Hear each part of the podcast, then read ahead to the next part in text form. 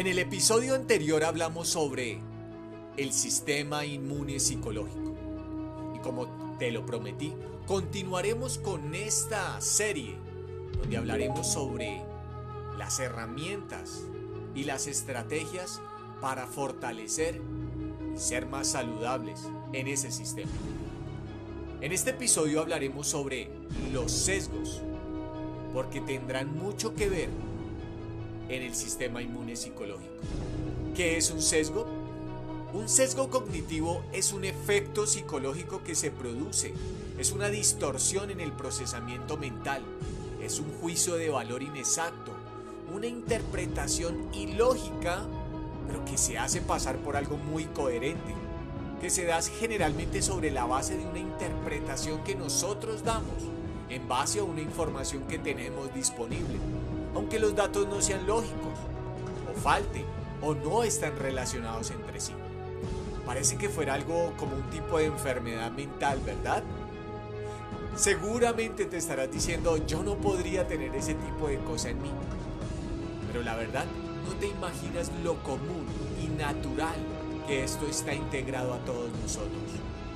El sesgo cognitivo es tan natural como ir al baño, comer, hace parte de nuestro día a día sin darnos cuenta, sin advertirnos. Siempre estamos siendo influenciados por este tipo de sesgos. Hoy hablaré sobre uno muy importante, el sesgo de retrospección. ¿Qué significa? ¿Cuáles son sus orígenes y consecuencias? Y por último, cómo tratarlos. Para entender esta desviación cognitiva, primero veremos que para que exista un sesgo de retrospección debe haber primero una regresión a la media. ¿Qué significa? Pues bien, cuando éramos niños, generalmente se tenía una cultura subconsciente rondando por las aulas de clase e incluso en los hogares. Nuestros padres y profesores estaban tan o estaban más persuadidos a castigarnos por nuestros errores que a recompensarnos por nuestros avances. Y esto lo notamos en todo el sistema educativo tradicional. Es decir, si llegabas con buenas notas a tu casa, tus padres te felicitaban y tal vez algunos más conscientes te habrán dado algún estímulo. Sin embargo, eso no sucede en la, en la mayoría. Pero si entrabas con malas calificaciones, seguramente la reprimenda era más severa y mucho más relevante. Inclusive cuando los profesores te daban una buena nota. Sencillamente dejaban una calificación en tinta negra, ¿verdad? Pero si llegabas a reprobar, toda la hoja tendría un gran signo en rojo, bien resaltado, de que no había logrado aprobar.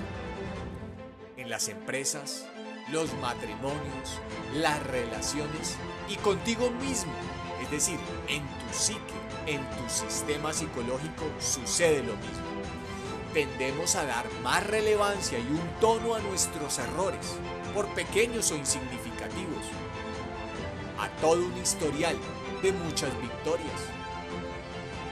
Yo siempre he dicho, las recompensas por los avances son más efectivos que las represiones por las fallas. Esto no quiere decir que ignoremos las fallas. Es un principio de estadística en la psicología muy simple todo desempeño en cualquier actividad tiende a mejorar o a desmejorar en base a nuestro anclaje de media psicológico, en este caso, el de regresión a la media. Veámoslo así. Un gran desempeño fuera de lo común en un día laboral no determina que el día siguiente sea igual o sea mejor una investigación científica sobre el comportamiento psicológico de un equipo de fútbol de alto rendimiento comprobó que equipos que habían logrado obtener el título de campeones en un año determinado, por resultados mejor de lo común, lo llevaba automáticamente a decrecer en la siguiente temporada. No necesariamente porque su desempeño técnico se haya devaluado, sino porque el sesgo de regresión a la media se activa en su psique y en todo el sistema psicológico del equipo de fútbol, como un caucho que vuelve a su estado natural luego de haber sido tensionado por un tiempo fuera de lo común. Esto requiere de una visión más amplia que simplemente el resultado. Es un proceso psicológico que está siendo procesado por la persona e intenta volver a un estado cómodo. Algunos entrenadores deportivos conocen de este sesgo y muchos de ellos han logrado modificarlo, reprogramarlo para la siguiente temporada y han logrado que sus equipos salgan de este estado psicológico y logren otra victoria consecutiva. Fantástico, ¿no? Esto requiere de un gran entrenamiento mental y una conciencia calificada, un sistema inmune psicológico saludable. Todos tenemos que lidiar con las fluctuaciones en la calidad de nuestros pensamientos, decisiones y ejecuciones. Siempre intentaremos dar con una interpretación casual, pero la realidad es que muchas veces es un proceso aleatorio en la psicología humana no estamos tomando en cuenta como aquel entrenador del equipo de fútbol. Miren este ejemplo. Talento más estado de media igual a resultados extraordinarios. Aumenta, ¿no? Talento más resultados extraordinarios pasados volvemos al estado de media, es decir, decrecemos. Ahora, para reprogramar, ¿qué hay que hacer?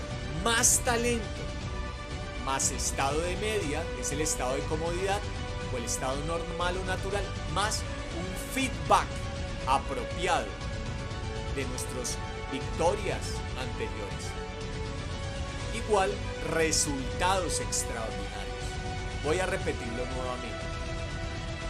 Los equipos de fútbol, por ejemplo, que logran victorias consecutivas es porque han aumentado su talento. Son conscientes y han sumado su estado de media, es decir, su estado natural, más un feedback, una retroalimentación apropiada sobre las victorias o sobre la operación que tuvieron en el día anterior o en la temporada anterior o en la semana anterior. Eso da como resultado algo extraordinario. Como usted habrá notado, acabo de integrar un nuevo elemento, el feedback apropiado. El principio de psicología en la inmunología dice que si logramos realizar una retroalimentación, manifestando diferentes opciones o puntos de vista para evaluar el resultado que conseguimos, pues encontraremos que si queremos mantener resultados satisfactorios, que sean superiores, tendremos que añadir mejores y mayores destrezas, pues corremos el peligro de ser atrapados por la ley de la gravedad psicológica, que nos lleva a un estado de media, peor aún, de mediocridad, comodidad o confort psicológico. Ahora sí, el sesgo de retrospección. Luego de haber expuesto este efecto psicológico, vamos a ver qué es el sesgo de retrospección. Ya hemos dicho que siempre intentaremos dar una interpretación casual a los hechos. Eso sucede mucho en nuestra psique. ¿Has escuchado alguna vez de las predicciones? Y no me refiero precisamente a las que usan en la televisión para el clima. Me refiero a las que constantemente hacemos tú y yo, hacemos nosotros. Por ejemplo, en nuestra vida privada predecimos la reacción de nuestra pareja en proporción a una futura decisión laboral. Por supuesto, muchas de ellas logran entrar en el blanco, pues esas predicciones están soportadas por algunas intuiciones y experiencias adquiridas en la relación, como es el estar expuestos a muchas aptitudes que en el pasado tenían alguna similitud. Sin embargo, otras son meramente subjetivas e intuitivas, de pobre evidencia, pero de mucha confianza. Luego del asalto terrorista del 11 de septiembre en Estados Unidos, me acuerdo mucho, muchas personas, inclusive canales informativos, afirmaban con toda seguridad que esto ya se veía venir. ¿Cómo así? Cuestionaban, incluso redactaban preguntas al gobierno como, todos sabíamos que era casi seguro que grupos terroristas del Estado Islámico atacarían a nuestro país. ¿por qué no se tomaron medidas de seguridad? Esto se debe a que nuestra memoria conecta y asocia ideas, fragmentos y relatos rápidamente y casi de forma automática para crear la mejor historia con la información disponible. Construimos un relato, una narrativa coherente que dé algún tipo de interpretación que dé una causa a lo que estamos viendo o experimentando, aunque no tengamos muchas evidencias. Recuerdo que cuando era niño, mamá decía siempre, te lo dije hijo, ya sabía que esto te iba a suceder. ¿Por qué no atendiste a mi advertencia? Seguramente a usted le ha sucedido lo mismo, le habrá sucedido. La retrospección intenta hacer un pronóstico sesgado en el presente de una caja de memorias del pasado para preguntar que se estaba en lo correcto. Pero, ¿quién conoce el futuro? ¿Cómo se está seguro de él? ¿Que se repita de la misma forma? ¿O que cause algo ya conocido? Esto puede causar dos cosas. La primera, la sobreestimación y la segunda, la subestimación del valor real de nuestras predicciones sujeta a errores por el sesgo que lo acompaña.